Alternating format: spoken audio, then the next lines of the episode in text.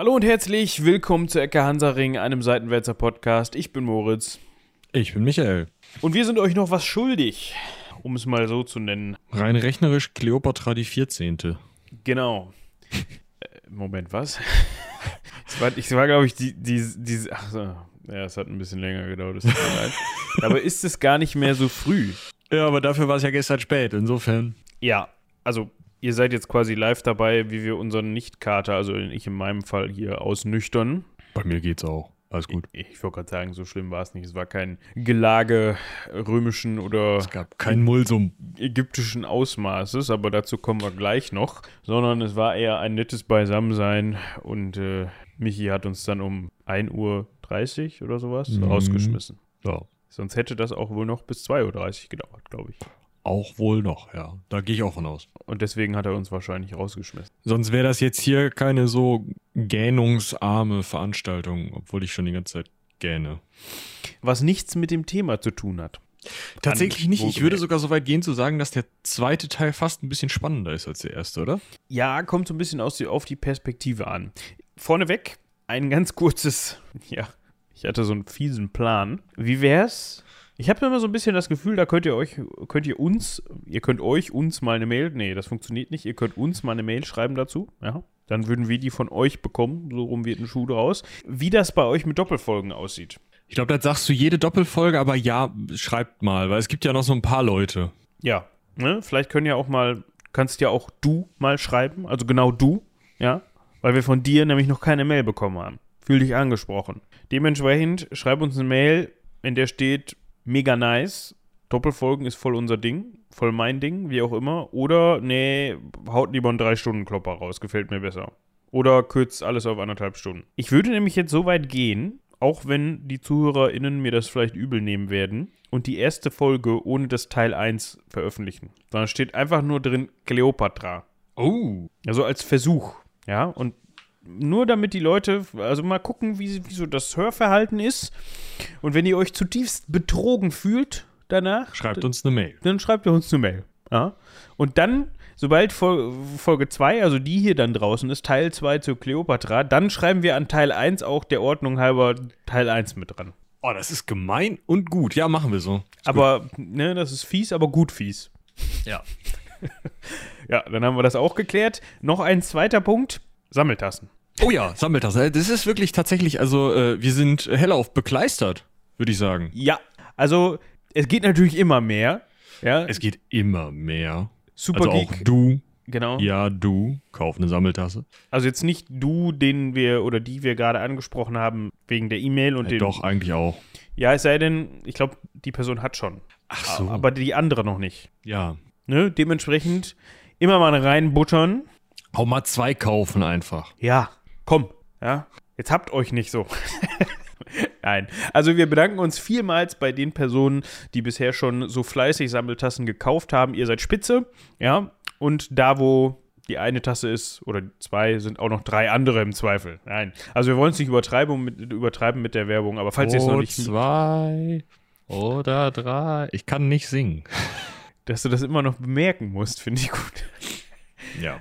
Also, ne, ihr habt es gehört Kaufen mit den Sie. Sammeltassen. Kauf, kaufen Sie, kaufen Sie Sammeltassen. Wir werden euch das jetzt so lange sagen, bis keine mehr da sind. Was schwierig ist, weil Print on Demand. Ja. Aber da fällt mir noch etwas ein.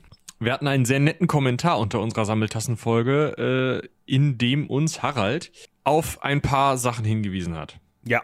Das eine ist, Knochenporzellan heißt in England Bone China, weil es, also China heißt halt Porzellan. Ja, gut, aber ich glaube, das hatten wir in der Folge erwähnt, oder? Also, das, das nee, sonst hätte er es nicht erklären müssen. Okay, also das wusste ich zumindest, aber dann haben wir es vielleicht Ja, missverständlich hast du es nicht gesagt. Ja, aber trotzdem vielen Dank für den Hinweis. Und er hat uns darauf hingewiesen, dass man Meißen mit Doppel-S schreibt und nicht mit SZ. Ja. Danke für den Hinweis. Typo, Typo an. Also so habe ich das jetzt mal aufgefasst. Typo äh, geht auf mich. Und ähm, das Meißen, und das habe ich nicht, was heißt nicht ganz verstanden, ich kann es mir denken, dass Meißen heutzutage tatsächlich nur noch ein Zulieferbetrieb ist. Nein, Zuschuss? Oder Zuschuss. Die, die, die sind einfach nicht profitabel. Okay, so, so rum hast du das verstanden. Ja, also natürlich, wenn wir jetzt ähm, tatsächlich äh, auf seinen Vorschlag hin ähm, Kaffeemack-Sammelbecher in, aus Meißner Porzellan anbieten würden, dann wäre das kein Zuschussbetrieb mehr, weil die Dinger kosten handbemalterweise um die 400 Tacken. Ja, wenn wir da den einen oder anderen von verkauften, könnten wir, glaube ich, auch die Meißner Porzellanmanufaktur wieder aus den roten Zahlen ziehen. Aber ähm, ja, sonst scheint es, also wahrscheinlich ist das halt einfach ist halt ein Kunstbetrieb, ne? Mein Gott. Ja, gut. Aber vielleicht kannst du uns das ja nochmal ausführlicher erklären, damit wir das nochmal weitertragen können an der Stelle. Gut. Und ich glaube, das war es heute tatsächlich mal relativ rar gesät mit dem Vorgeplänkel. Krass. Oder haben wir noch was? Ich glaube nicht, aber dann wird die Folge so kurz. Ja, im Zweifel eine Viertelstunde kürzer, aber ist ja auch schon Teil 2 von Cleopatra, ne? Ja, das ist richtig. Es wird auch, also in nächster Zeit vielleicht, also weiß ich nicht, vielleicht erst so bei so einem Alexander dem Großen oder so wieder, oder? Doppelfolgen? Ja. Je nachdem, was unsere ZuhörerInnen dann geantwortet haben, vielleicht ja auch eine ganz lange. ja. Das könnte auch sein, ja. Das ist für uns dann nur doof, weil dann haben wir nichts zum, weißt du, so, jetzt konnten wir, also für euch zur Info, wir nehmen das jetzt an einem anderen Tag, eine Woche später auf. Eine Woche später? Mhm. Ja, ziemlich genau eine Woche später. Ist für uns ganz gut, weil wir dann nicht drei Stunden da sitzen und nach anderthalb Stunden so, äh, so reden und da hängen wie so ein Schluck Wasser in der Kurve, sondern wir sind wieder so ein bisschen mehr fresh, entspannter, aufgeweckter. Quasi der, Sowas, ja. Der Schlüssel, der hinten, der Drehschlüssel, der hinten das Spielzeugauto sonst normalerweise aufzieht, der ist bei uns wieder voll auf Spannung. Genau. Ja, vielleicht nicht voll. Ja, aber zumindest nicht so wie nach einer, wie, wie schon nach anderthalb Stunden Cleopatra und Cäsar. und Das so. ist richtig. Dementsprechend könnt ihr eigentlich von den Doppelfolgen nur profitieren. Ihr kriegt halt zweimal Vorgeplänkel. Das ist der eigentliche Grund, warum wir das überhaupt machen. Genau. Wir könnten noch einen Parallel-Podcast starten mit nur Vorgeplänkel. Das nennt sich dann spontan spontan, ich weiß, aber das ist egal. Äh, ja. Gut, ich würde sagen, wir, wir leiten mal jetzt so ganz dezent über ins Thema. Wir können ein kleines Recap geben zu dem, was passiert ist. Ja, also Kleopatra, die siebte. Wir erinnern uns, die siebte. Nicht die erste und nicht einfach nur Kleopatra, sondern die siebte, weil die Ptolemäer immer so ein bisschen, ich sag mal, Fans von Kontinuität waren. Kann man das so nennen? Viele Ptolemäusse, viele Kleopatras, oft verheiratet. Kleopatra. Trä. Trä. Ja, oft verheiratet, auch oft Geschwister. Ja, ne, wir hatten da schon den Game of Thrones-Vergleich gezogen. Dem ist so, also um das nochmal kurz zu verdeutlichen, Kleopatra war nicht die eine Kleopatra, die da mal Kleopatra hieß, sondern dieser Name hatte wohl durchaus Tradition bei dem im Ptolemäischen Reich, also in Ägypten, das von seit Ptolemäus, also dem Ersten davon, ersten nicht davon den 15. in makedonischer Tradition regiert wurde. Dementsprechend gab es da viele Kleopatras. Äh, Kleopat Kleopatras. Gut, Genau, trotzdem war sie Pharaonin und tatsächlich auch, äh, ja, die siebte. mit, ja, die siebte, das ist auch richtig, und auch Mitkönigin, also sie, sie war, es war in Ägypten Tradition, dass immer ein männlicher und eine weibliche Herrscherin und ein Herrscher auf dem Thron saßen. Und es waren normalerweise wirklich eben ein Ptolemäus und eine Kleopatra, wobei das mit dem Ptolemäus noch wesentlich wichtiger war. Der wurde, tatsächlich wurden alle männlichen Kinder äh, der Pharaonenkönige Ptolemäus genannt, so auch, das finde ich ganz interessant, äh, Kleopatras und Cäsars Sohn Caesarion, der auch Ptolemäus im Namen hatte, um dann als weiterer Ptolemäus auch richtig auf diesem hellenistischen, ptolemäischen, makedonischen, griechischen, ägyptischen Thron sitzen zu können. Der dann zu dem Zeitpunkt, wo wir da sind, auch tatsächlich, nee, noch nicht Mitregent ist, ne? Noch nicht ganz. Wir können das ja noch mal ganz kurz eben recappen, wie wir da hingekommen sind, in drei Sätzen. Und zwar hatten wir in der letzten Folge besprochen, wie Kleopatra es überhaupt geschafft hat, sich gegen ihre Brüder und ihre jüngere Schwester, gegen ihre jüngere Schwester oder ältere? Jüngere, ne? Äh, Die ältere ist äh, schon tot zu dem Zeitpunkt, wo wir jetzt sind. Die jüngere lebt noch. Arsinoe war das. Die lebt noch. Genau. Äh, Gegen die musste sie sich dann auch durchsetzen, aber hauptsächlich gegen ihren jüngeren, äh, gegen ihren, gegen ihren Bruder. Wir belassen es dabei. Cäsar hatte da so eine so ein Wörtchen mitzureden. Der hat sich da mal so als Schiedsrichter aufgespielt, hat sich dann ja für Kleopatra entschieden. Ja, also die beiden hatten wohl hier und da Sympathie füreinander, so viel Sympathie, dass der kleine Cäsarion daraus entstanden ist. Und ähm, ja, Dann hatten wir die Episode in Rom, wo sich Kleopatra in Rom aufgehalten hat.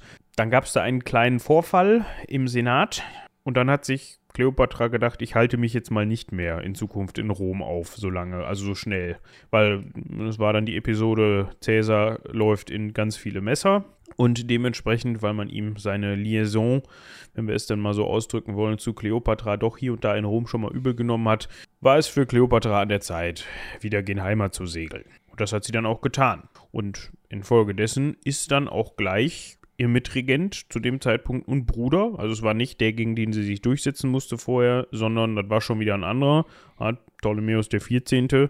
versehentlich weggekommen ist. Treppe runtergefallen, haben wir, glaube ich, beim letzten Mal gesagt, ne?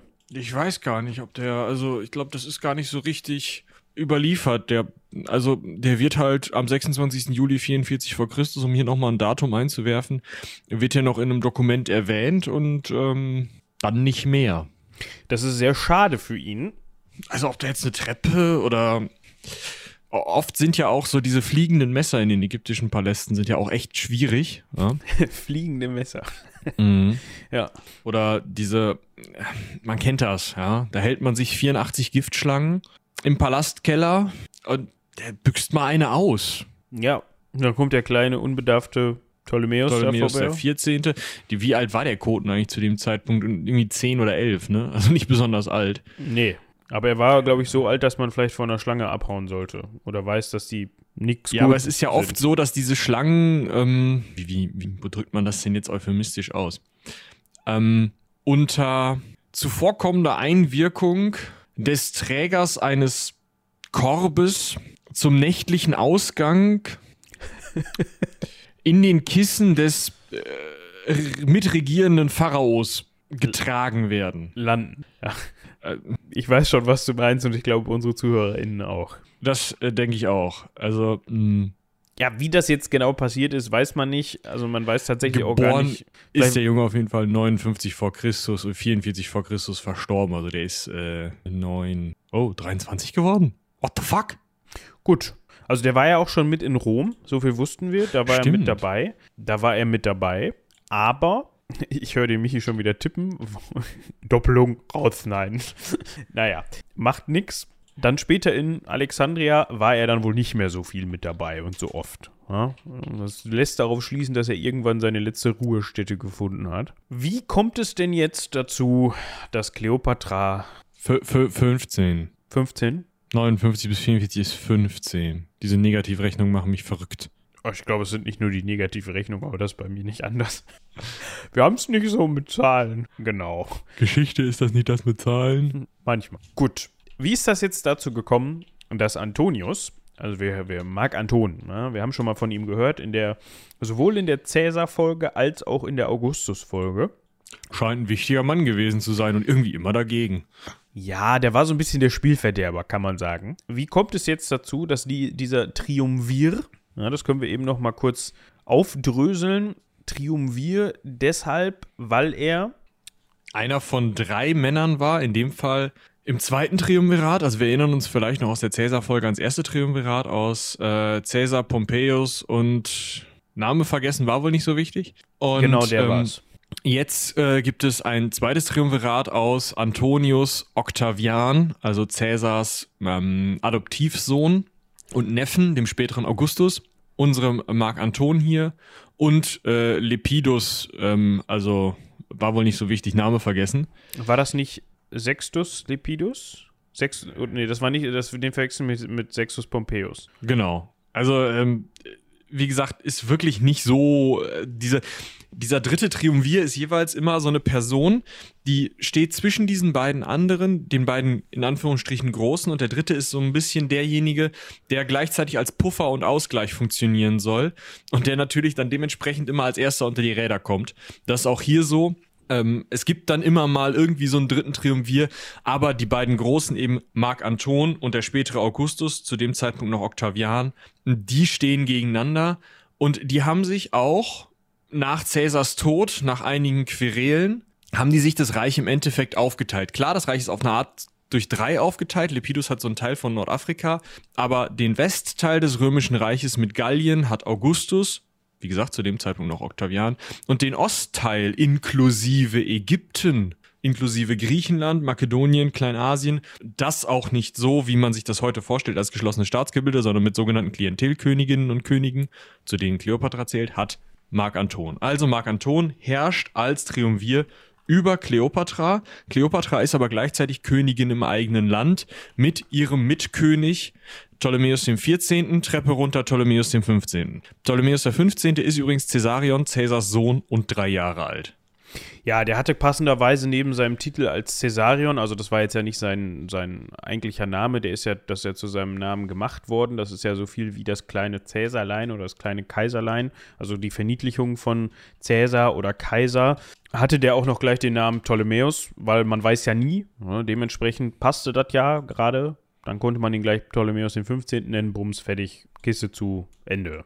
Ebenfalls, was ihn betrifft, erstmal für einige Zeit. Was seine Mutter betrifft, ist das jetzt nicht so der Fall. Also wir haben ja gehört, ich glaube, wir haben das in der letzten Folge auch schon hier und da beschrieben, wir können es nochmal an der Stelle wiederholen, dass die Römer gerne so die Strategie gefahren sind, dass man jetzt nicht überall hingegangen ist und gesagt hat, so, zu eurer Info, ihr seid jetzt Teil des Römischen Reiches. Und das ist Publius Marcus Petersilius, euer Gouverneur. Wie nicht du jetzt auf den Namen gekommen bist. Kommt ein anderer. Genau sondern die haben das teilweise auch einfach so gemacht, dass sie gesagt haben, guck mal hier, wir sind die Römer, guck mal, das sind unsere 20 Legionen. Wir könnten jetzt zu dir rüberkommen, verehrte zum Beispiel Vater von Kleopatra, Ptolemäus, der sowieso der Zwölfte war. Zwölfte, genau. Ja, genau, rein rechnerisch der Zwölfte. Ähm, oder auch ähm, verehrter Herodes. Herodes, oder, ja. Ne? Um, was, was haben wir hier noch? Wir haben hier doch noch so einen Namen. Äh, warte, kommt gleich. Ja, genau. Also der armenische König ist auch so jemand. Da gibt es also einige, auch der König von äh, Kikilien oder des heutigen Syri äh, das heutige Syrien in Teilen. Solche Bereiche, also die heute äh, auf Karten häufig einfach als Teil des Römischen Reiches dargestellt werden. Im Endeffekt die gesamte Ostküste des Mittelmeers und auch Teile von Kleinasien in den Norden hinein bis ähm, eben ins heutige Armenien sind zu dem Zeitpunkt sogenannte Klientelkönigreiche. Das heißt, da kommt der Römer hin und sagt, hallo, Kleopatra, Herodes, wie auch immer du heißt, es ist mir ehrlich gesagt auch ziemlich egal.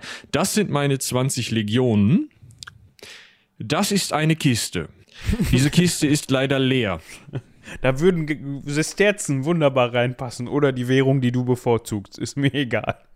Wichtig ist, die Münzen sollten einen Edelmetallanteil von über 80% haben sich ganz gut stapeln lassen und diese Kiste füllen.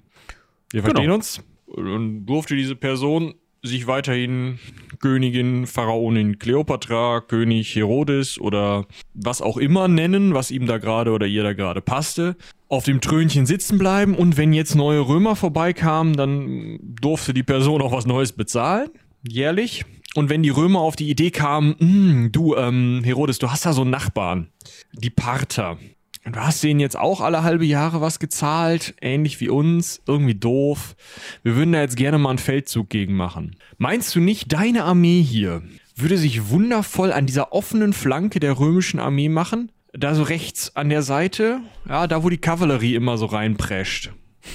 Das finden Legionäre einfach unangenehm. Da wollen die einen Puffer. ja, und dann blieb den Herren und Damen dann nichts anderes übrig, als entweder zu sagen, nee, meine Armee ist gerade schlecht, aber ich schieb euch noch so eine formschöne Truhe rüber. Ja, dann holt diesmal, euch die woanders. habe ich die auch selbst gemacht. Genau. Oder, ja gut, hier komm, nimm. So, das waren dann die äh, Optionen, weil alles andere wäre doof gewesen, weil Rom halt einfach zu mächtig war. So ging es dann auch ein ganz bisschen Kleopatra, jedenfalls wenn es nach Marcus Antonius ging. Der hatte nämlich, nachdem er dann da im Römischen Reich sich mit Octavian so ja, mehr oder weniger geeinigt hatte. Wir reden jetzt mal von einem Waffenstillstand. Ja, man hatte andere Dinge gerade zu tun, als sich gegenseitig zu bekriegen. Dementsprechend hatte der sich gedacht, Mensch, die Pater und generell der Osten, da könnte man mal wieder aktiv werden, tätig werden, da könnte man mal gegen vorgehen. Unterstützung wäre nicht schlecht. Wir haben ja hier diese Klientelkönigreiche, von denen wir eben gesprochen haben. Ägypten gehört mit zu den mächtigsten dieser beschriebenen Dinger. Mensch, Kleopatra, komm doch mal her. Wir reden da mal drüber, was du so Gutes für mich tun kannst. Das war eigentlich sein Bestreben und deswegen hat er sie eingeladen. Und Cleo denkt sich, das heißt zwar Triumvirat, Aber davon sind eigentlich nur zwei wichtig. Und im Moment sieht der Marc Anton echt ein bisschen wichtiger aus. Das sieht so aus, als könnte der wirklich was reißen. Der ist gerade in der Lage, einen Paterfeldzug vom Zaun zu brechen, obwohl er nur ein halbes Reich zur Verfügung hat. Der andere popelt gegen irgendwelche Cäsarenmörder in Italien rum. Was auch immer. Das Kleopatra im Zweifel auch relativ egal. Klar, hm, sie hatte was mit Cäsar, aber die Wahrscheinlichkeit, dass sie wirklich ein Interesse daran hatte, ein, dass diese Cäsarenmörder bestraft werden, ist gar nicht so hoch. Und eigentlich, also ein gewisses Interesse daran hatte Marc Antonia auch. Das heißt, mit ihm zusammen hätte man das auch im Zweifel durchsetzen können. Das heißt, sie denkt sich jetzt, Triumvir haben oder nicht haben. Marc Anton, du wirst jetzt Zeuge der größten zur Schaustellung meiner Kleopatra-Haftigkeit ever. Ich komme jetzt mal mit dem Schiff mit Seidensegeln. Ja, sie hat dann ihrem, keine Ahnung, Haus, Hofmeister, wie auch immer, gesagt: Junge, staub die Prachtgaleere ab. Wir machen eine Ausfahrt. Ja, also Prachtgaleere heißt in dem Fall, wie gesagt, Seidensegel. Seide ist zu dem Zeitpunkt noch nicht herstellbar in Europa. Das heißt, die ist wirklich aus Asien gekommen. Ist schon krass, mit Purpur gefärbt. Ist auch wohl krass. Ja, das Teil halt total zugeknüppelt irgendwie mit Gold und so, wie man sich das vorstellt. Und dazu kostümierte Bedienstete, ja, als ähm, Wassergeister verkleidete junge Damen und auch einige Lustknaben, die so auf dem Schiff rumstehen und schön aussehen sollen. Und Cleopatra selber verkleidet als Aphrodite beziehungsweise Isis. Also wir hatten ja schon drüber gesprochen, dass das alles so ein bisschen, also das Venus, Aphrodite und Isis in dieser, dieser Zeit, dieser Welt jetzt gerade gleichgesetzt werden. Dass die als Fruchtbarkeitsgöttinnen einfach im Endeffekt den gleichen Stand einnehmen und damit für alle verständlich ist, okay, das ist, das ist diese, dieser Beritt sozusagen. Also die sind halt zuständig für Fruchtbarkeit, ähm, den ganzen Spaß dabei und schön aussehen und so. Und wenn ich halt ein Ehepaar, nenne ich es mal, oder ein Götterpaar haben möchte hier, dann gehört zu Aphrodite Dionysos und zu Isis gehört Osiris. Und damit werden halt auch Dionysos und Osiris gleichgesetzt. Das ist, also in diesem Gedankengebäude gehört halt zu dieser Kleopatra Aphrodite oder Kleopatra, die sich als Aphrodite darstellt, ein Dionysos. Und Antonius stellt sich praktischerweise als Dionysos dar zu dem Zeitpunkt, weil er sich als ja, Herrscher des Ostens, Dionysos ist ja auch ein griechischer Gott, ja, der ist ja Bacchus im Römischen, äh, als Herrscher des Orients darstellt und eben diesen Gott einfach sozusagen als seinen Gott ansieht und der äh, im Endeffekt eher sozusagen als Reinkarnation dieses Gottes unterwegs ist, da ist es natürlich total praktisch, die dementsprechend passende Göttin dazu zu wählen. Ja, das bietet sich an. Es wird dann da von ja, einer hocherotischen Atmosphäre gesprochen. Also, nachdem er dann ihr Schiff betreten hat. Ja, dort soll sie selbst und entsprechend ihre Dienerinnen und Diener dann auch sich präsentiert haben. Und also man kann eher davon sprechen, dass sie ihn für sich gewonnen hat, als andersrum. Natürlich, wie Michi gerade schon erwähnt hat, mit, also bewusst, weil sie sich halt den zu dem Zeitpunkt mächtigsten Römer angeln wollte, um das mal so auszudrücken. Und das hat auch eigentlich ziemlich gut geklappt und passte eigentlich auch ziemlich gut zusammen. Also die haben sich dann auch gut verstanden. Es war nicht nur eine einmalige Sache, das muss man wirklich dazu sehen. Ja. Und in diesem Zuge hat sich der gute Antonius dann mal Ägypten angeschaut. Und äh, ja, man kennt es. Man kennt es vor allem von Cäsar. In Rom kommen solche Sachen dann weniger gut an. Auch in diesem Fall war das so, das hielt sich aber zu dem Zeitpunkt noch in Grenzen. Also wir sprechen hier Winter 41, 40 vor Christus, ja, so den Bereich.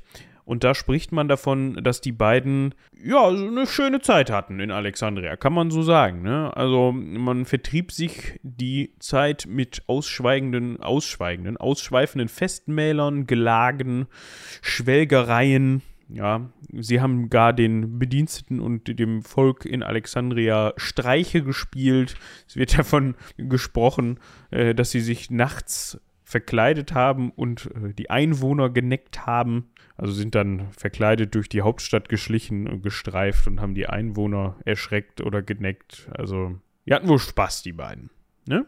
Ja, gut. Ich meine, ist ja auch nett, ne? Wenn man sich da so findet und dann auch noch praktischerweise irgendwie äh, recht mächtig ist, sodass man sich da, ja, ich sag mal, eigentlich so ziemlich alles erlauben kann. Das klingt ja eigentlich nach einer ganz netten Nummer, oder? Also ich finde das eigentlich ganz schön. So. Ja, so die beste Zeit, die Cleopatra und Antonius eigentlich hatten, würde ich sagen. Äh, oder? Also Cleopatra ist ja auch so richtig, die kriegt es ja richtig hin. Also die, die ist ja oben auf und hat sogar die Möglichkeit, die wirklich ja, ich sag mal, nervigen Leute auch, ähm, also sind nicht nur Streiche, die da gespielt werden, sagen wir es mal so. Ja, wir könnten jetzt mal Fulvia fragen. Das ist nämlich zu dem Zeitpunkt noch Antonius Gattin. ups. Mhm. Und sein Bruder Lucius oder Lucius. Die haben nämlich in der Zwischenzeit äh, im äh, Perusinischen Krieg gegen Octavian gekämpft. Auf der anderen Seite vom Mittelmeer, quasi. Also. Und ja, Ma Marc Anton war halt Knöpern. ja. Hat es jetzt auch nicht für nötig befunden, da mal mit einzugreifen oder irgendwie Verstärkung zu schicken oder sonstiges. Der hat sich gedacht, meine, Sch meine Schwester wollte ich gerade sagen, meine Frau und mein Bruder, das ist ein super Team. Die haben sich immer gut verstanden auf, auf, den Familienfesten, ja. Die, die sind so, die kriegen das hin. Ja. Haben sie dann nicht. Ja. Cleopatra hingegen hat ja richtig, äh, ja, kompetent Leute aus dem Weg geräumt. Ne? Ihre jüngere Schwester, Upsi, Treppe, hm, blöd.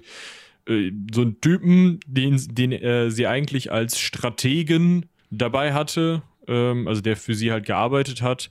Äh, Serapion, Treppe.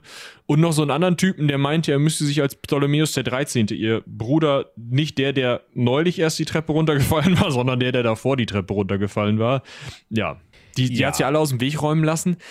Also, sie, habe ich immer den Eindruck, kriegt es echt halbwegs hin, Party und Regierung zusammenzubringen. Und Marc Anton chillt da halt. Ja, also vielleicht hat er hier, ihr hier und da mal einen Tipp gegeben, wenn er mal Lust hatte, sich an irgendwas zu beteiligen, was konstruktiv war.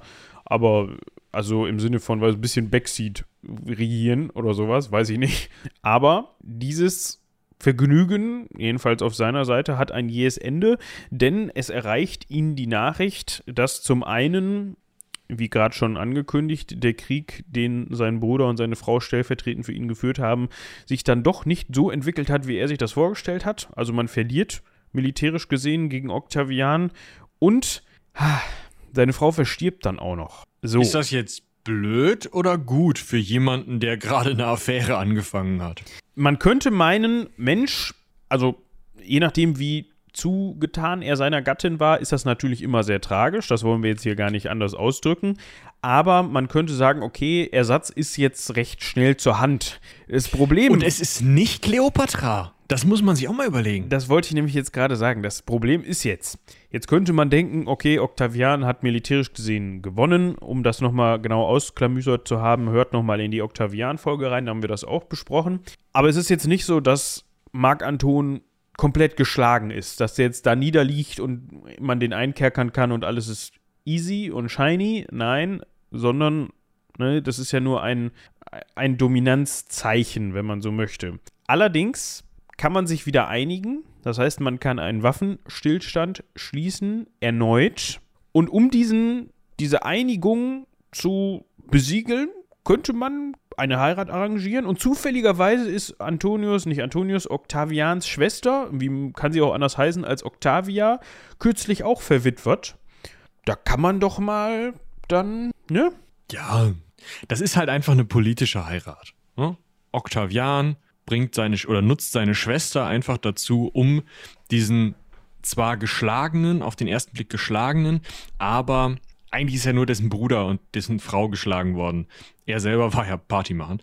Aber diesen auf den ersten Blick geschlagenen Triumvir, um den einmal an sich zu binden, um den äh, in einem Vertrag tatsächlich, ja, sozusagen äh, zu oder das römische Reich eigentlich in diesem Vertrag zu befrieden. Das heißt, die Idee ist, während Octavian jetzt die westliche Hälfte des Reiches wirklich unter seiner kompletten Kontrolle hat, behält Mark Anton den Osten, darf sich mit den Klientelherrschern rumschlagen, aber die beiden bilden jetzt eine Familie. Und das soll eigentlich, ja, für, für genug Ruhe sorgen. Tatsächlich wohnt Octavia, äh, Octavia mit ähm, Marc Anton dann auch in Athen. Von dort aus verwalten sie den Osten. Octavia bekommt drei Kinder insgesamt. Mm, und trotzdem schwelt dieser Konflikt zwischen den beiden weiter, weil es ja beides Leute sind, die die volle Macht haben wollen, wie Cäsar sie einst hatte. Und sie sitzen halt da. Kleopatra sitzt in Ägypten, regiert alleine, hat zwei Kinder, Alexander Helios und Kleopatra Selene von Octavian.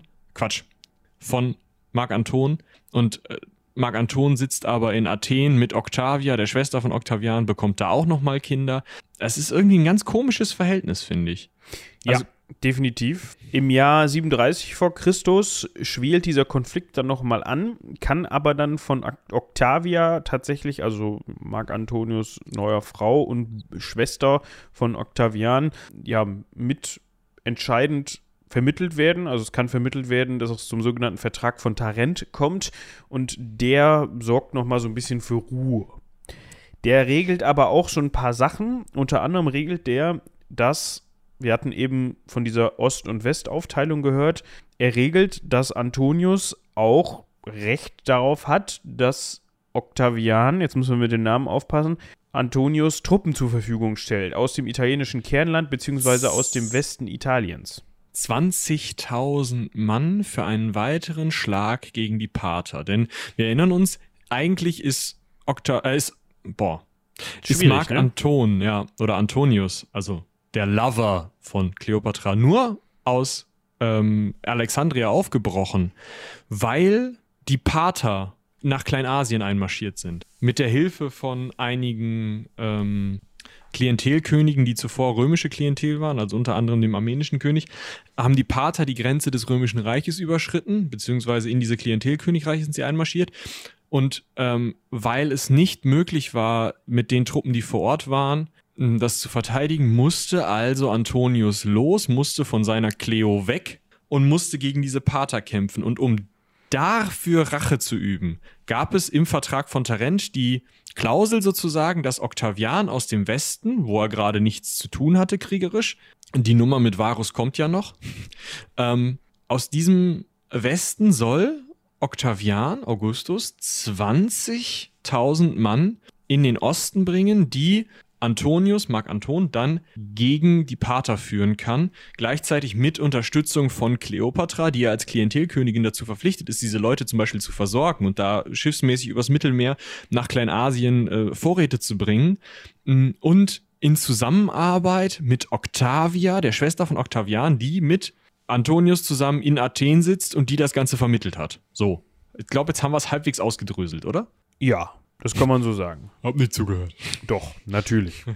so, wir haben jetzt gehört, die sitzen da zusammen. Aber wie man äh, Marc Anton kennt, das lange Verweilen an einem Ort, der nicht Alexandria ist, ist nicht so seins. Ja, er hat, also das ist der eine Grund. Der andere Grund ist, die Truppen, die 20.000 kommen nicht. Ja, gut, das ja, hat damit aber nichts zu tun. naja, eigentlich schon. Weil der, der Punkt war, er wollte jetzt gegen die Pater ziehen. Um gegen die Pater ziehen zu können, braucht er Truppen und braucht er Versorgung.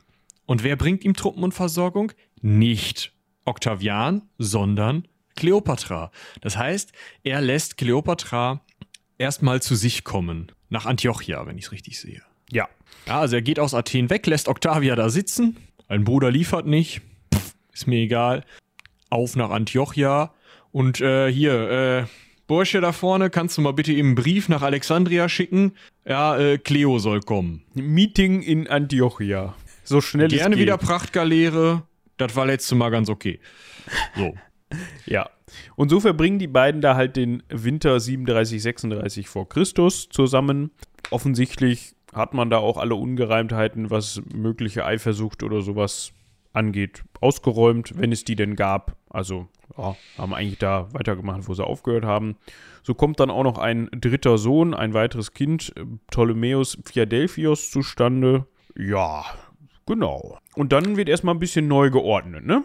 Ich glaube, da ist das mit der Eifersucht geregelt worden. Weißt du, Kleopatra kam halt an, war ein bisschen zickig irgendwie, äh, weil ähm, sie halt nicht auf einmal Frau des Herrschers von Ostrom war, sondern sie war die Affäre des Typen, der irgendwie ja mit der Schwester vom Herrscher von Rest Westrom verheiratet ist und hier so ein bisschen regieren darf. Ja, also es ist ja schon eine ganz andere Stellung, die halt auch, mh, also nicht nur persönlich, sondern eben auch machtpolitisch echt was anderes bedeutet. Und an der Stelle ist sie dann wahrscheinlich dahin gekommen und gesagt, hey, wir müssen das irgendwie klären. Ich kann zwar klar dir, weil ich dich irgendwie mag, einen gewissen Teil von meinen Ressourcen geben, aber wenn ich dir wirklich helfen soll, dann brauche ich ein bisschen mehr. Und Marc Anton hat nicht gesagt, ja, ein bisschen mehr, okay, hm, vielleicht kriegst du mal eine Insel. So, sondern er hat gesagt, ja, okay, äh, machen wir. Äh, du kriegst Kikilien, das ist ähm, Süd, die heutige Südosttürkei.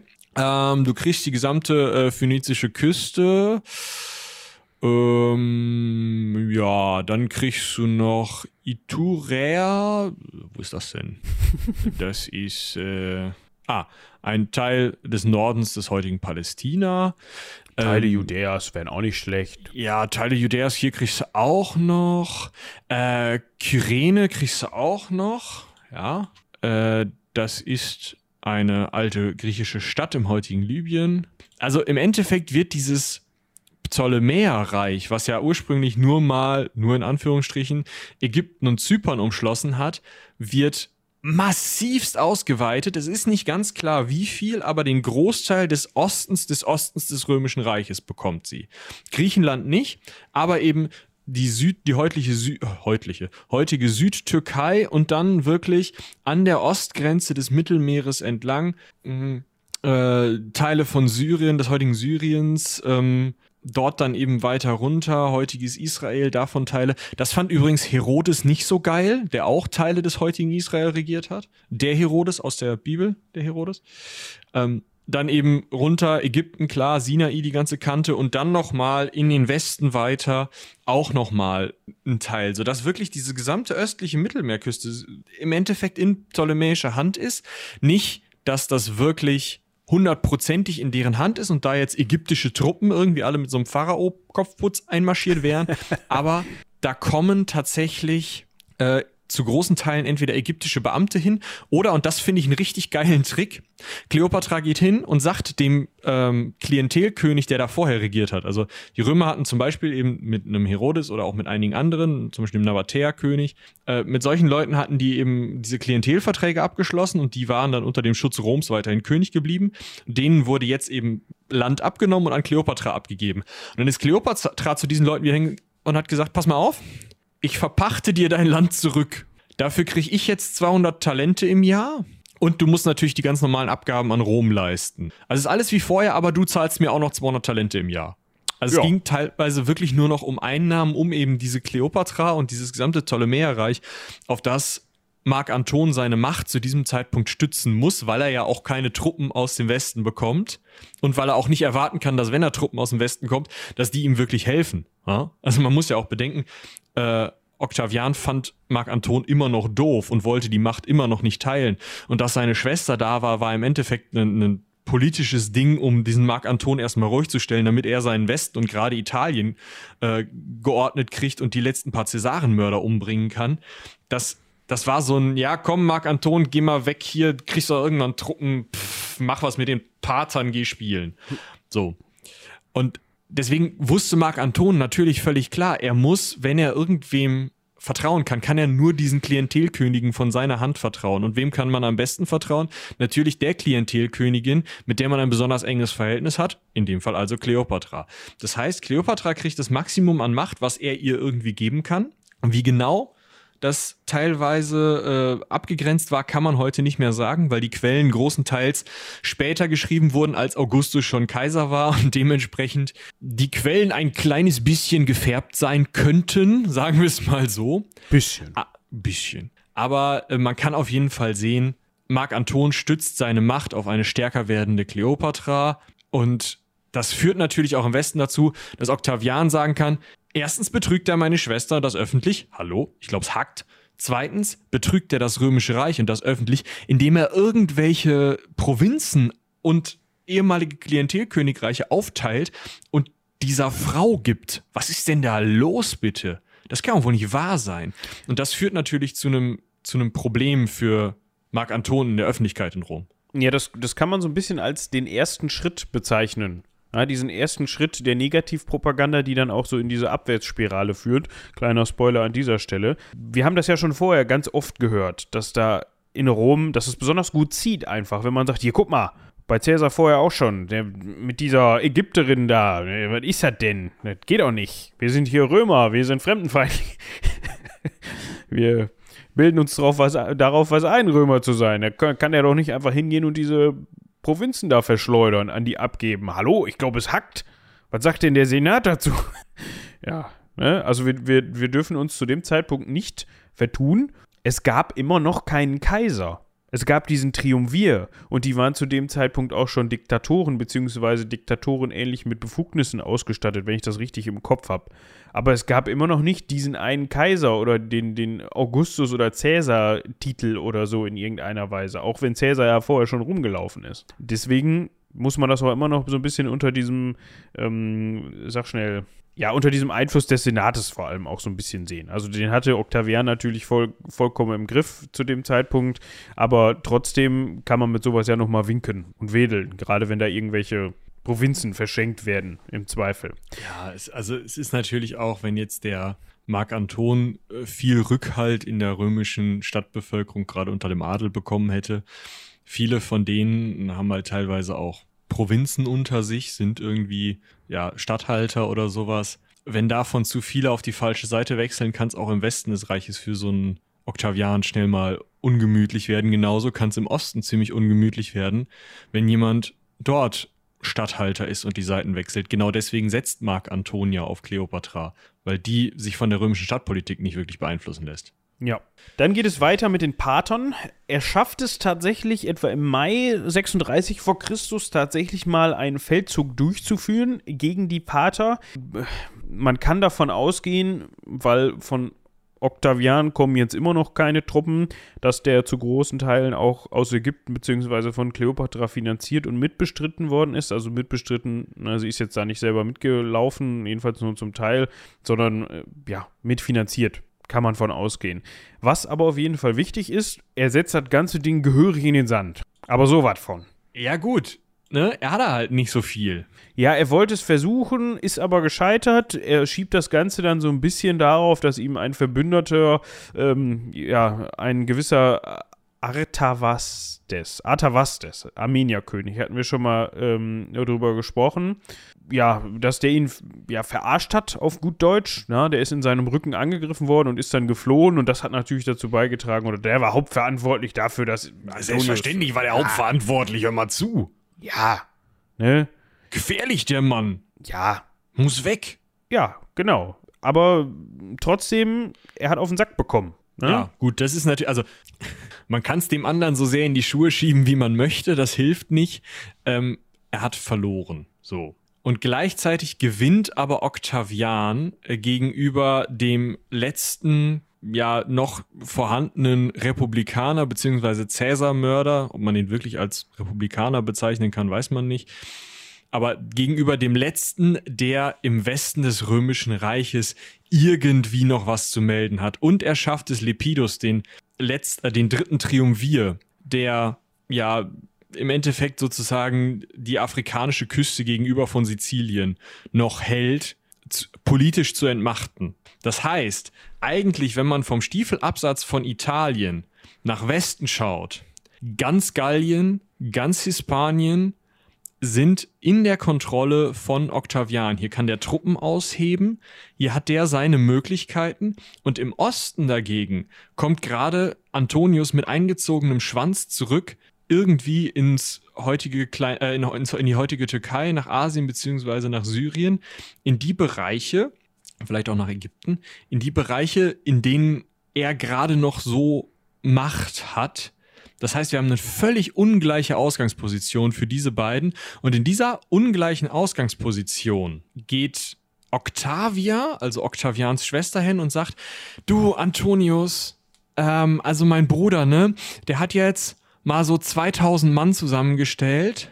Und ähm, ja, da, die, die könnt ihr dir jetzt gegen, für den Kampf gegen die Pater geben. Und Marc Anton guckt seine Frau so an, ey, sag mal, was ist bei dir nicht richtig? Ich hatte 20.000 im Vertrag von Tarent bestellt. Die waren vorhin nicht da, deswegen musste der Armenier meine Flanke schützen. Ja? Hat er nicht Was gemacht? Hat er nicht gemacht. Was soll ich jetzt mit 2000 Paselacken? Das wird nix. Ja. Ja. Er also, hat also seine Frau rausgeschmissen, sagen wir es mal so. Was äh, der Bruder der Frau, also Octavian, jetzt auch nicht so cool fand. Also, wenn man mal genau drüber nachdenkt, dann kann man das ja eigentlich als.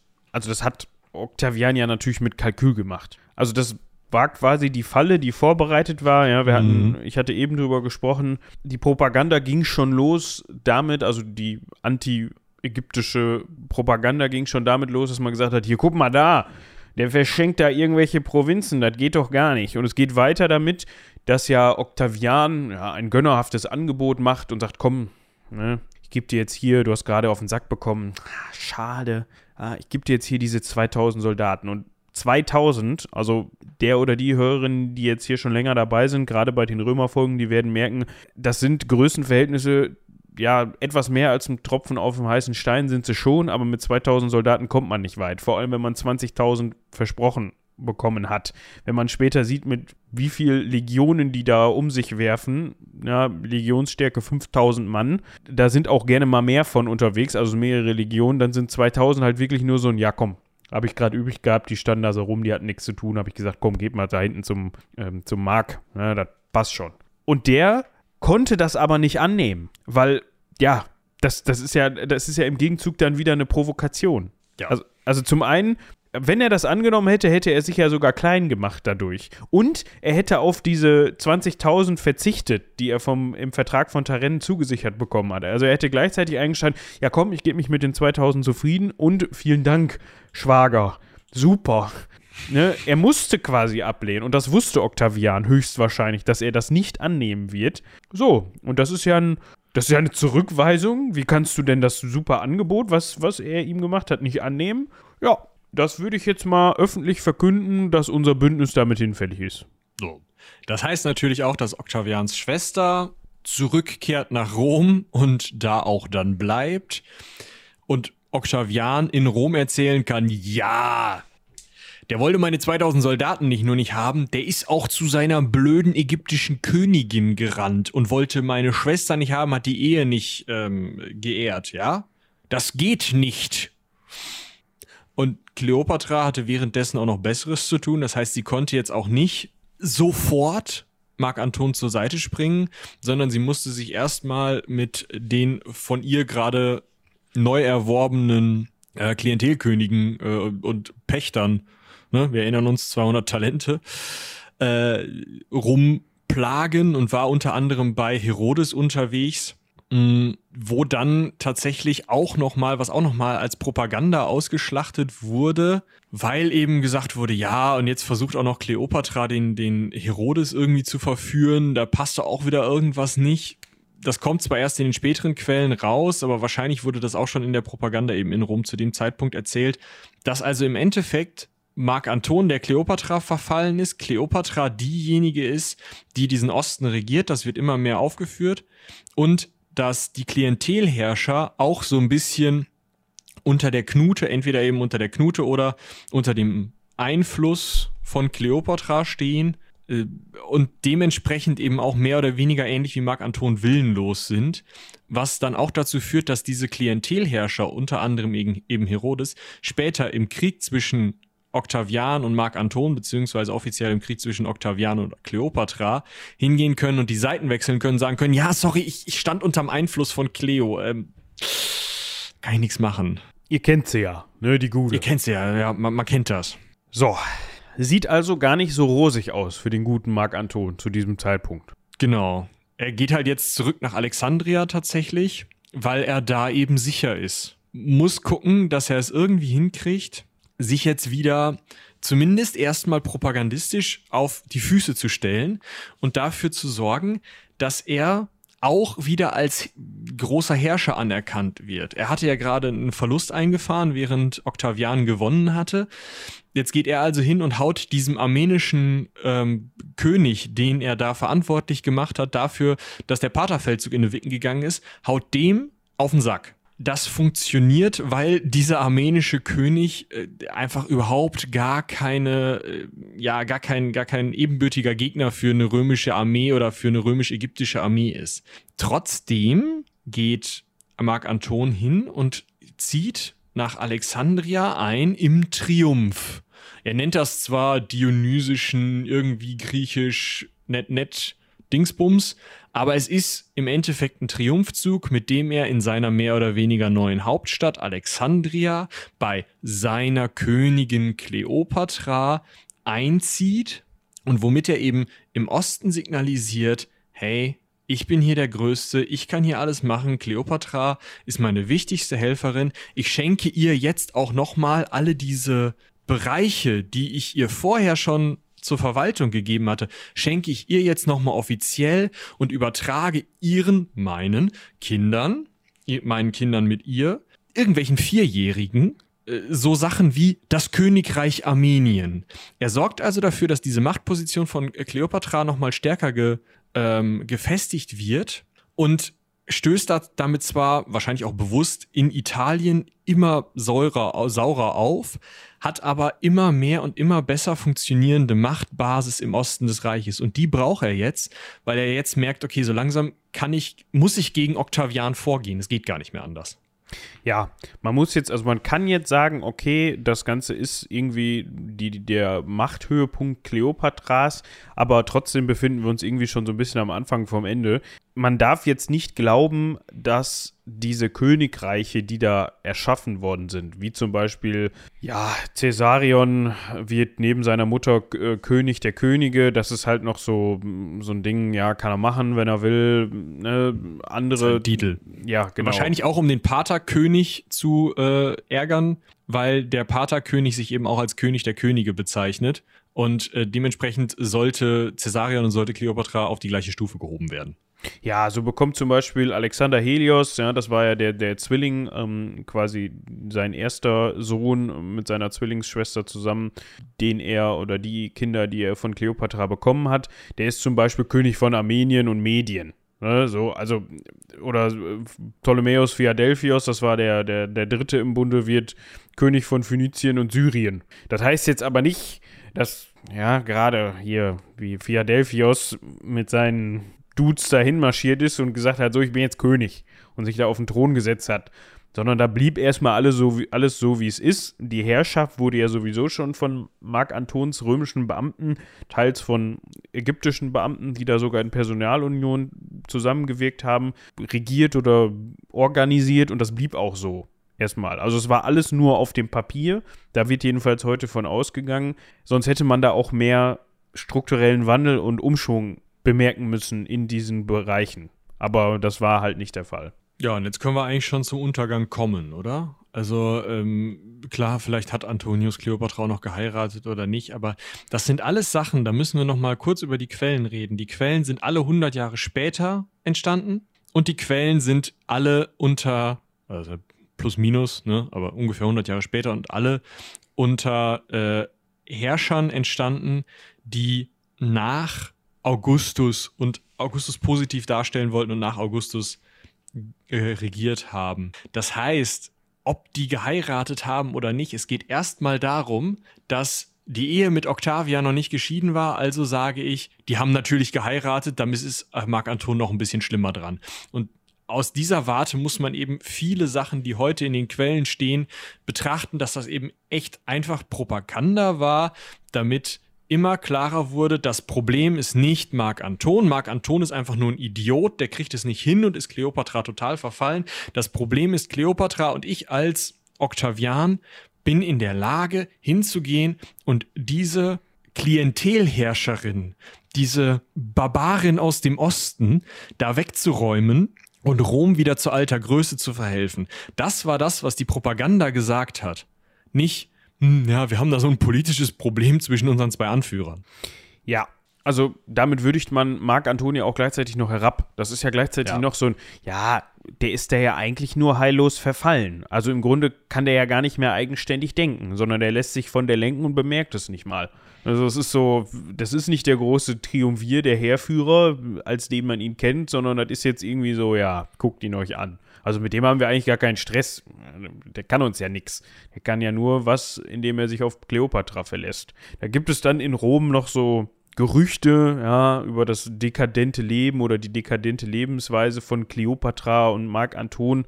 Zum Beispiel soll es da eine Wette gegeben haben um eine besonders äh, ja, aufwendige, teure Mahlzeit. Und da soll dann wohl eine extrem große Perle, ja, also ein Schmuckstück in scharfem Essig aufgelöst worden sein. Und das hätten die beiden dann geschlürft. Ja, also so dekadent waren die unterwegs, dass sie ein Schmuckstück in Essen aufgelöst haben und das dann auch noch getrunken haben. Aber also, ja, das ist halt das, wenn du dagegen dir anschaust, wie Octavian als sehr, sehr zurückgezogener, zurückgenommener Herrscher dargestellt wird, der auch später dann Kleopatra einmal getroffen haben soll und in mancher Propaganda eben dargestellt wird als jemand, der dann gesagt hat, nee, danke, kannst jetzt gerne versuchen, mich zu verführen, aber das klappt nur bei zwei Römern, bei mir nicht. Ja, solche Sachen stehen dann eben auch in der Propaganda und da kann man eben auch sagen, ja, hm, weiß ich nicht, ob da jetzt, also dieses Perlentrinken ist häufiger mal drin von Kleopatra aus, aber äh, ob das jetzt wirklich hinkommt, weiß ich nicht. Ja.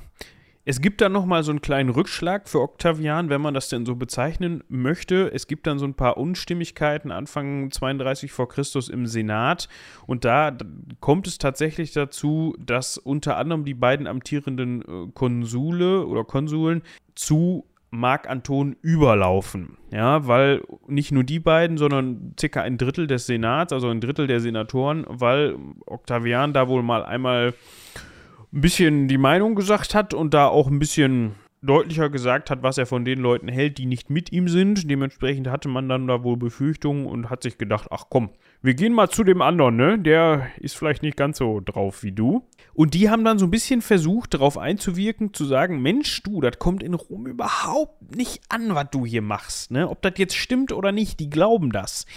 So als kleines propagandistisches Zeichen, willst du denn nicht vielleicht mal diese Alte da wieder nach Ägypten zurückschicken? Man hielte sich inzwischen übrigens wieder in Griechenland auf. Das fand der Marc Anton und äh, im Umkehrschluss Kleopatra selbst natürlich gar nicht so toll.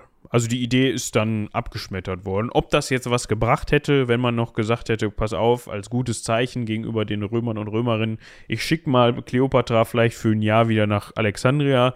Weiß ich nicht, wahrscheinlich nicht, aber. Es wäre wahrscheinlich auch militärisch ziemlich dumm gewesen, weil Kleopatra ja zumindest einen gewissen Teil ihrer Truppen hätte mitnehmen müssen, um in Alexandria bzw. in Ägypten eben sich verteidigen zu können und nicht im Zweifel zum Beispiel von Octavian gefangen gesetzt zu werden oder so. Und dementsprechend sitzt also Marc Anton mit Kleopatra, einigen desertierten Römern, einigen Klientelkönigen aus dem Osten in Griechenland und bereitet im Endeffekt seine Truppen für einen Verteidigungskrieg gegen den angreifenden Octavian vor. Genau. Bei dem unterstützt ihn Kleopatra natürlich. Das läuft jetzt aber auch nicht ganz so wie gedacht. Ja, ja es ist. Es, das Problem ist halt, er sitzt in Griechenland. Also zum einen ein bisschen, äh, hat er sich vielleicht nicht so ganz so die allerbeste Ecke von Griechenland ausgesucht, denn er ist von Proviant, der über das Meer aus Ägypten herangebracht wird, abhängig. So, dann sitzt er da in einem Gebiet, das scheinbar relativ warm und sumpfig zu dem Zeitpunkt war. Das heißt, er sitzt da fest und wird dann von zum einen äh, dem oktavianischen Admiral Agrippa, über Agrippa haben wir auch schon gesprochen, gerade in der Tiberius-Folge, weil ähm, Octavian Augustus den eben noch lange als ja, guten Kollegen äh, in seiner Machtstruktur aufrechterhält. Dieser Admiral Agrippa verdient sich da sozusagen mit seinen Sporen und schließt den Seeweg nach äh, Ägypten ab, sodass die, Okta äh, dass die äh, ähm, antoninischen Truppen nicht mehr versorgt werden können. Auch der Landweg wird relativ schnell von Octavians Truppen zugemacht, sodass es jetzt im Endeffekt keine Möglichkeit mehr zur Versorgung gibt. Jetzt gäbe es auf der einen Seite die Möglichkeit zu sagen, okay, anstatt irgendwie noch zu versuchen, die Truppen hier am Ort zu versorgen, ziehen wir nach Norden, nach Makedonien und von da aus dann vielleicht nach Osten, ziehen uns zurück, sammeln uns und dann sollten wir das irgendwie wieder hinkriegen. Die andere Möglichkeit ist, gut, wir durchbrechen diese Seeblockade. Und weil Kleopatra keine Lust hat, oder vielleicht es auch für äh, taktisch dumm hält, über den Norden und in den Osten zu Fuß zu marschieren, schlägt sie die Seeschlacht vor.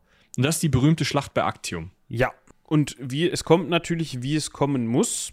Das hat unter anderem damit zu tun, dass Octavian über eine andere Schiffsform verfügt. Das heißt, ja, Marc Anton und Cleopatra setzen da vor allem auf Großkampfschiffe, die zwar für sich gesehen ja, eine große Kampfkraft haben, aber nicht besonders wendig sind. Und Octavian schafft es dann eben mit Hilfe von kleineren, wendigeren Schiffen, viele dieser Großkampfschiffe, dieser schwimmenden Festung quasi einzeln auszuschalten und manövrierunfähig zu machen. Ja, was eben dazu führt, dass es immer im Grunde nur noch große, unmanövrierbare Flöße sind, die rumschwimmen und nichts mehr machen können, während die kleineren Schiffe um sie drum zutanzen. Das kann man auch als einen Grund anführen. Sicherlich hat die, die daraus folgende Niederlage auch noch zahlreiche andere Gründe. Ja, da kam wahrscheinlich eins zum anderen so ein bisschen. Wir wollen jetzt an der Stelle gar nicht großartig diesen Schlachtverlauf nachempfinden bzw. nacherzählen. Wichtig ist vor allem, dass man da es dann schaffen konnte, das Schlimmste zu verhindern. Also weder Kleopatra noch Octavian sind bei der Schlacht irgendwie gefallen. Marc oder, ähm, ja, Octavian auch nicht. Octavian ist auch nicht, der war Ja. gar nicht da. Genau. Also Marc Anton und Cleopatra waren zugegen, ähm, Agrippa auch, Octavian saß zu Hause. So. Und Cleo hatte halt selber noch 60 Schnellsegler aus ägyptischer Produktion. Genau. Und mit denen konnte sie dann diese Blockade oder diesen, diesen, dieses Schlachtgeschehen verlassen, wenn man denn von einer Blockade sprechen kann. In der Forschung wurde zunächst immer gesagt, ja, das war jetzt ja ziemlich feige von Kleopatra. Die hat den quasi da im Stich gelassen. Kann man heutzutage eigentlich nicht mehr so sehen, sondern eigentlich war das gar nicht so doof, was die gemacht hat. Weil die hat nämlich dafür gesorgt, dass ein Drittel der Flotte es dann tatsächlich doch noch geschafft hat, in Anführungsstrichen zu überleben und dass Marc Anton und Kleopatra aus der Nummer rausgekommen sind. Weil sonst wären die wahrscheinlich wie die zwei anderen Drittel der Flotte, ja, verbrannt. Also nicht jetzt die Personen vielleicht selbst mit Pech auf dem Schiff, aber verbrannt oder zum Sunken gebracht, äh, zum Sinken gebracht worden sind. Ja. Dementsprechend blaue, etwas mehr als äh, zwei blaue Augen, würde ich sagen. Ja, die beiden ziehen sich nach, Griech äh, nach Griechenland, von Griechenland nach Ägypten zurück. Und jetzt passiert halt das, was ich gerade schon angekündigt hatte. Die meisten Klientelkönige sagen, oh danke Octavian, danke, ich war total benebelt von der Kleopatra. Sorry, ja, ich, ich helfe euch wieder, ist alles gut. Ne? Und auch einige der Kommandanten von äh, Kleopatra tatsächlich laufen zu Octavian über und auch die Truppen, die noch nicht auf den Schiffen gewesen waren vor dieser Seeschlacht, die also sozusagen hätten nach dieser Durchbrechung der Blockade entweder über den Landweg nach einer neuen Versorgung abziehen sollen oder tatsächlich auch über See mit einem in einer zweiten Tour sozusagen nach Ägypten hätten gebracht werden sollen. Auch die ergeben sich.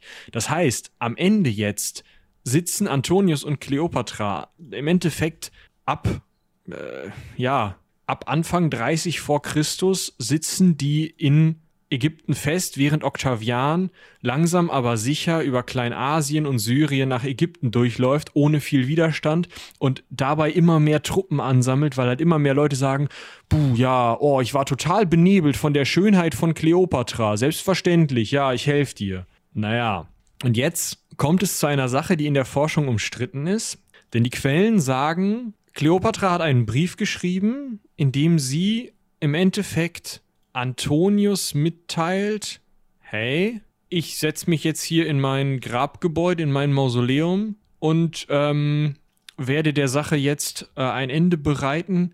Ich möchte nämlich nicht irgendwie als, äh, also durch Triumphzug durch Rom geschleift werden von Octavian oder so. Daraufhin so die Quellen, das ist halt, das klingt für mich alles so sehr nach Rosamunde Pilcher und, und Roman und Schnulz und so. Total. Ähm, daraufhin sagen die Quellen, hätte Marc Anton gesagt, ohne Kleopatra möchte ich nicht mehr leben.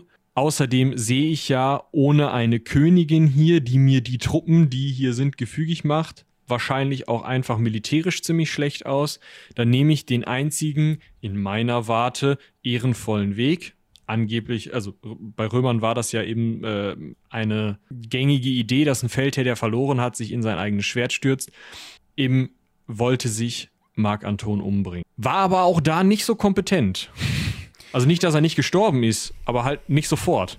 Also ich frage mich ganz, e- also ehrlicherweise, also er hat, er wollte sich in sein, er hat sich in sein Schwert gestürzt und wollte Ist aber sich damit, gestolpert und daneben gefallen oder so. ja, also erstmal sich in sein eigenes Schwert zu stürzen, Hut ab. Wüsste ich jetzt nicht, also klar, das kann, wurde vielleicht von Zeitgenossen und Zeitgenössinnen als ehrenvoller Tod oder als Tod des Legionärs oder in irgendeiner Weise so, weißt du, so interpretiert, kann ich dir jetzt nicht genau sagen. Aber das wäre jetzt nicht, wenn ich jetzt der Meinung wäre, Mensch, das ist es gewesen. Ich glaube, ich nehme jetzt mal hier den letzten Ausweg, der mir geblieben ist. Das wäre jetzt nicht der bevorzugte Weg, weil, ja, stelle ich mir ziemlich scheußlich vor. War dann auch wohl nicht so glücklich, diese Wahl, denn das hatte nicht zur Folge, dass er sofort, dass das sofortige Ableben eingetreten ist, nennen wir das mal so. Ja, und dann muss er auch noch erfahren, Seine Frau lebt doch. die ist gar nicht tot. Sie sitzt im Mausoleum und chillt da, aber hat die Tür von innen abgeschlossen. Noch komplizierter geht's gar nicht. Jetzt wird also Marc Anton zu seiner geliebten Kleopatra durchs Fenster ins Mausoleum, das die beiden extra für sich haben bauen lassen, reingehoben. Dabei frage ich mich ja, hatte der seinen Gladius quasi noch so, weißt du, Dabei? Im, im Bauch stecken oder so und hat dann da alles vollgesaftet? Das muss man sich mal vorstellen. Ja, unangenehm, aber zumindest stirbt Marc Anton dann in den Armen seiner Fra äh, Freundin, Frau, Geliebten, wie auch immer.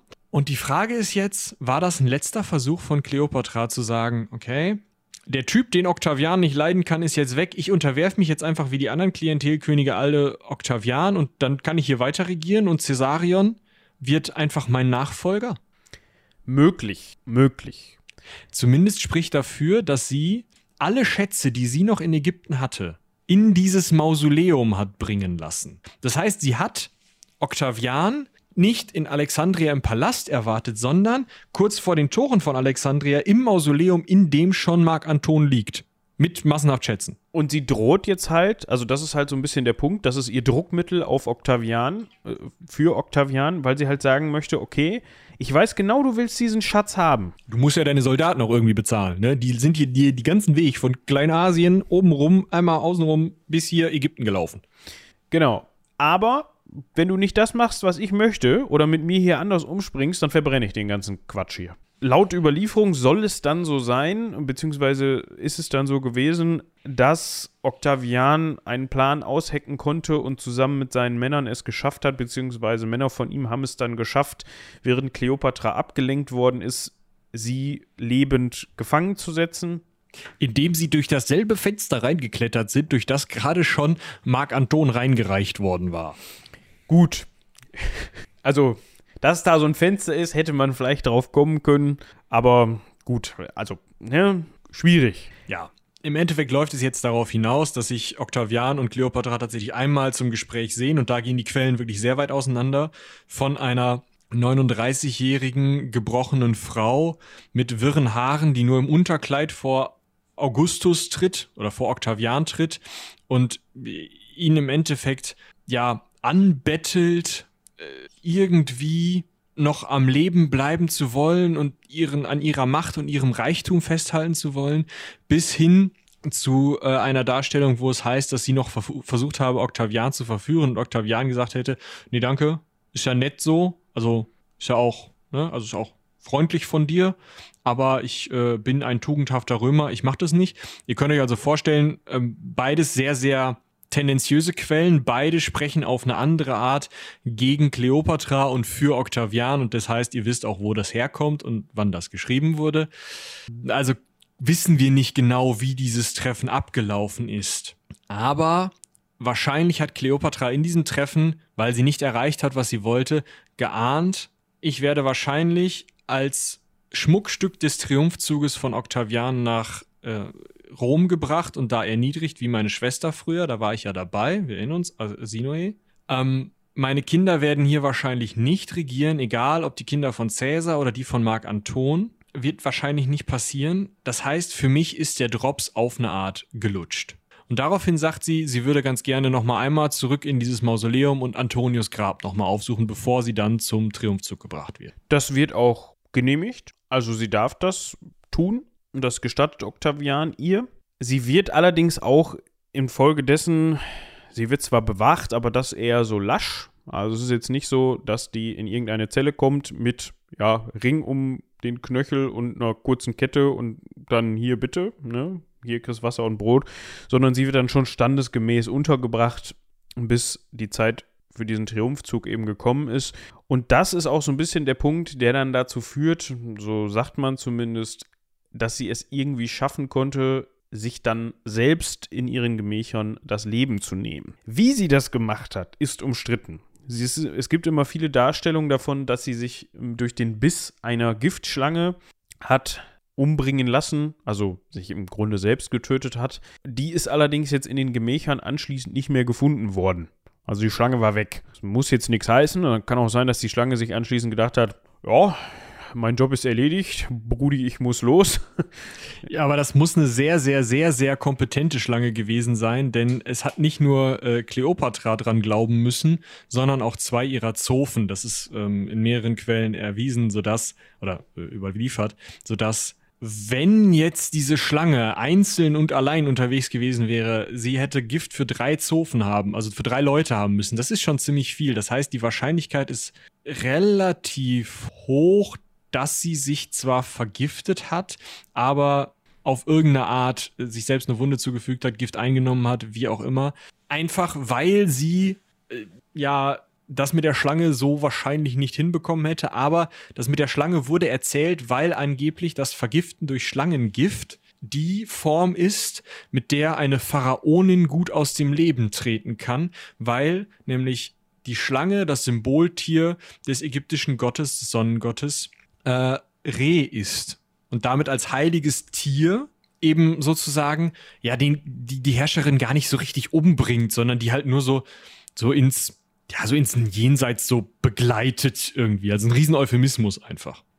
Ja, und so findet man auch immer wieder noch Darstellungen, die Kleopatra auch in späterer Zeit die Kleopatra mit dieser Schlange oder mit mehreren Schlangen verknüpfen und darstellen. Aber ob die, wie gerade schon gesagt, jetzt wirklich, vielleicht hat sie sich auch Schlangengift, wie Michi gerade sagte, in eine Wunde eingeträufelt, sich und ihren beiden Zofen. Aber ja, dass da wirklich eine Schlange war und dann dreimal Schnapp, Schnapp gemacht hat, wahrscheinlich nicht.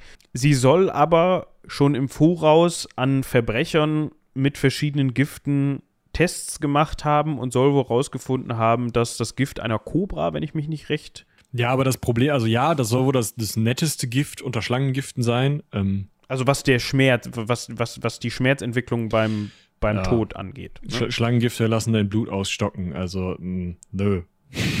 Tut alles weh. Und zwar nicht nur so ein bisschen. Und das zweite große Problem ist, Schlangengift tötet nicht sofort. Ja, das ist Na, so eigentlich also das Größte. Die wird noch einige Stunden da ähm, zum einen vor sich hingelitten haben und hätte zum anderen im Zweifel noch gerettet werden können. Also wird sie wahrscheinlich einen anderen Weg gefunden haben oder diese ganze Giftnummer ist irgendwie Erzählung, weil es gibt auch noch die Theorie, die, die sich natürlich genauso wenig wie die Frage, ob sie Selbstmord begangen hat und wie sie Selbstmord begangen hat, beantworten lässt. Die Theorie, dass Octavian gesagt hat, ich habe gerade gesehen, ich habe mit der gesprochen, die ist fertig. Das ist eine gebrochene Frau. Wenn ich die jetzt auf den Triumphzug vorführe, sehen alle, dass ich hier ja, oder glauben alle, dass ich dieser Frau Unrecht tue. Die werden Mitleid mit ihr haben, wie sie schon mit ihrer kleinen Schwester vor 20 Jahren Mitleid hatten. Das wird dazu führen, dass ich schlecht dastehe, wenn ich sie dann am Ende des Triumphzuges in Rom hinrichten lasse, weil alle Römer gesehen haben, oh, die arme Frau, mh, hm, doof, kann ich nicht gebrauchen. Genauso wenig kann ich aber gebrauchen, dass die hier in Ägypten sitzen bleibt. Weil egal, ob ich die einsperren lasse oder was ich mit der Frau mache, die wird irgendwie versuchen, wieder an die Macht zu kommen. Ihr Sohn Caesarion wird versuchen, an die Macht zu kommen. Die ganzen Kinder von Marc Anton werden versuchen, an die Macht zu kommen. Dementsprechend muss die weg. Und die kann ich nicht nach dem Triumphzug umbringen, weil wenn ich sie, wenn sie noch lebt und ich sie nicht mit zum Triumphzug bringe, bin ich ein Schwächling. Ich kann sie nicht während des Triumphzuges mitbringen, weil wenn ich sie dahin mitbringe, dann sieht das scheiße aus, dann haben die Leute Mitleid mit ihr, geht auch nicht. Also muss die jetzt weg. Aber wenn ich die jetzt hochpersönlich umbringen lasse, bin ich wieder der Arsch. Also hat sie Selbstmord begangen. Ja. Ist eine Theorie, kann man nicht belegen, klingt aber für mich recht plausibel. Wenn man sich mal anguckt, was da so sonst noch im Raum steht für Möglichkeiten, wie sie angeblich ihren Selbstmord durchgeführt haben soll, halte ich das auch für sehr plausibel. Ja, also ich will das jetzt überhaupt nicht. Es ist halt natürlich alles nur weihnachtliche Eben. Spekulatius, die wir hier durchführen, ne? Und niemand wird es genau sagen können. Es, es sei denn, man findet mal die Quelle, wo zeitgenössisch drinsteht, äh, Octavian hat mich umgebracht, gezeichnet Kleopatra oder sowas, ne? Oder noch von Octavian mit unterschrieben oder so. Keine Ahnung. Deshalb wird das für immer ein, ja, Beispiel Mysterium. ein Mysterium sein, genau. Aber ja, äh, allein schon dieser Umstand, dass man halt, auch wenn es durch, durch Gift einer Kobra passiert sein soll, dann teilweise nicht nur Stunden, sondern auch noch ein bis zwei Tage daran zu tun hätte, je nachdem, wie groß eben diese Menge an Gift war, die in den Körper gelangt ist, sagt eigentlich, okay, gut, ich bin jetzt kein Giftspezialist, ne? Ich weiß nicht, auf was für Gifte die da noch Zugriff hatten zu der Zeit und wie man sich da auskannte. Da gab es sicherlich Gifte, die das schneller hätten erledigen können. Aber in der Überlieferung ist es ja sogar so, dass sie Octavian noch einen Brief geschrieben hat, in dem drin steht, ey, bestatte mich aber mal lieben, neben meinem lieben Marc Anton. Und er dann daraus lesen konnte, wieso soll ich dich bestatten? Gestern hast du dich noch, oder als ich dich das letzte Mal gesehen hatte, hast du dich noch bester Gesundheit, ja nicht ganz bester Gesundheit, aber von Ableben war da noch nichts zu sehen. Ne? Also der konnte wohl drauf kommen, dass die was vorhatte. Ja. Dementsprechend musste das auch fix gehen. Im Zweifel kann es auch sein, dass das irgendwie so eine Mischform war und er halt einfach Leute durchgelassen hat, die ihr den Suizid ermöglicht haben, ähm, weil es halt praktisch war aus den Gründen, die ich gerade ausgeführt habe. Was man auf jeden Fall sagen kann, ist, dass Octavian überhaupt gar kein Interesse mehr daran hatte, irgendwie Leute aus dieser Richtung dieser Kleopatra-Dynastie noch zu Macht und Würden kommen zu lassen. Das heißt, er ist hingegangen und er hat Kleopatra aus dem Weg geräumt oder sie hat sich selbst aus dem Weg geräumt. Er hat Caesarion umbringen lassen und damit halt den einzigen wirklich gefährlichen gegenüber seiner Macht m, aus dem Weg geräumt.